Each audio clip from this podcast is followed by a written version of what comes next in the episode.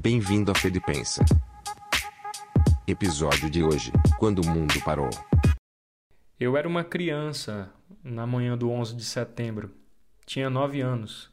Estava em casa assistindo TV Globinho. Foi a primeira vez que eu me lembro que o mundo parou. Tudo mudou depois daquele acontecimento no mundo. Mas eu fui para a escola normalmente naquele dia, e nos dias depois daquele dia também. Porque o mundo estava diferente, mas era possível continuar a vida, estudar, trabalhar, enfim, viver. 19 anos depois, e o mundo hiperacelerado é obrigado a parar. Um vírus de contágio rápido e silencioso assusta toda a humanidade. Sem remédio, só nos resta a atitude de observar o rastro de mortes provocadas por esse mal em todo o mundo. Apavorados, os líderes mundiais propõem ações emergenciais nunca vistas antes na humanidade em uma proporção global. O chamado isolamento social. 190 países discutindo agora se podemos ou não ir às ruas, viver normalmente e cumprir com as nossas obrigações. Pouco a pouco, então, os países vão esvaziando suas ruas e nos mantendo em regime domiciliar, condenados a tocarmos ou não as nossas vidas de casa. Sem uma previsão, apenas assistimos o noticiário que a cada minuto atualiza o número de mortos ao redor do mundo, gerando incerteza, medo e preocupação. Uma vez ouvi uma frase que dizia assim: Nada que aconteça nesse mundo será o fim do mundo, porque esse mundo não é o fim. Muitos se acostumaram, sabe? Se acostumaram a, a viver por lógica, por vista. É aquilo, se eu vejo, eu creio. Quando na verdade a fé nos convida a crer, principalmente sem ver. O mundo parou, mas não porque quis, mas porque precisou. Talvez assim como eu, você você tinha outros sonhos para 2020.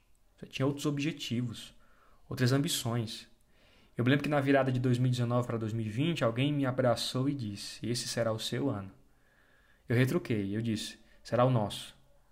E eu continuo acreditando nisso. Esse é o nosso ano. A nossa chance de fazermos melhor, de entendermos um pouco mais do propósito para o qual estamos aqui. É impossível é entender que isso não, não tem um propósito. É um tempo favorável. De muita dor, sim, mas favorável. Pois nada nos ensina mais, gente, que o sofrimento. Pergunte a um pai amoroso se, se ele se sente confortável em ter que disciplinar um filho. Provavelmente ele dirá que não, mas com certeza concordará que aquela é a atitude necessária. O pastor Juscelio de Souza fez uma abordagem tão bonita sobre a relação entre a correção e o amor. Eu vi esses dias no canal do YouTube dele.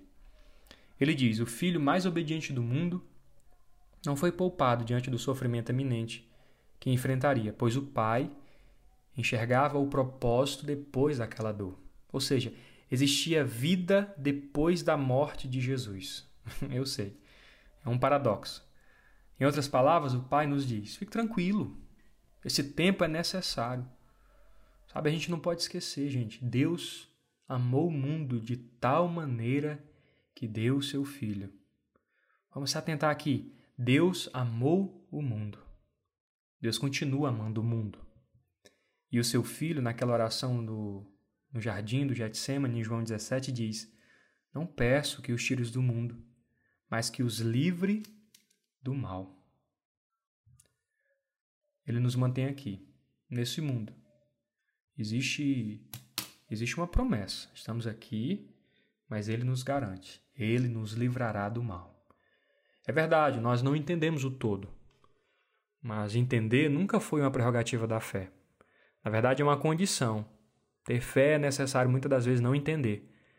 Porque eu não entendo, mas eu creio. É como disse o pescador, né? Jesus, sobre a tua palavra lançarei as redes. Talvez assim como eu, você também esteja buscando uma revelação. Mas não existe revelação sem um mistério. o menino de 9 anos do começo desse episódio amava assistir o Mr. M no Fantástico, lá no finalzinho dos anos 90, mais ou menos. Era incrível perceber por trás daquelas, daqueles truques tão bem elaborados que existia uma solução tão simples. Na maioria das vezes, era simples. Porque, gente, não existe revelação se não houver mistério. Porque sem mistério não há revelação. Calme. Fique calmo, pois as respostas virão e virão a seu tempo. pastor Gustavo Bessa escreveu em seu livro: Aprendemos que o tempo de Deus é diferente do nosso. Sim, Deus nos ensina a esperar, porque Deus age extraordinariamente nos lugares comuns. Existe poder extraordinário no comum. Aí eu começo a pensar: existe coisa mais comum, lugar mais comum do que a nossa casa? O nosso convívio em família? Longe de toda a distração, distração essa que nós podemos classificá-la como a inimiga número um da oração, da leitura, do jejum. Pois é. A Nive Soares escreveu esses dias no Instagram dela. É tempo de estar em casa e de colocá-la em ordem e de se submeter ao propósito eterno de Deus. No final das contas, o que eu penso é que o recado de Deus para a humanidade é este.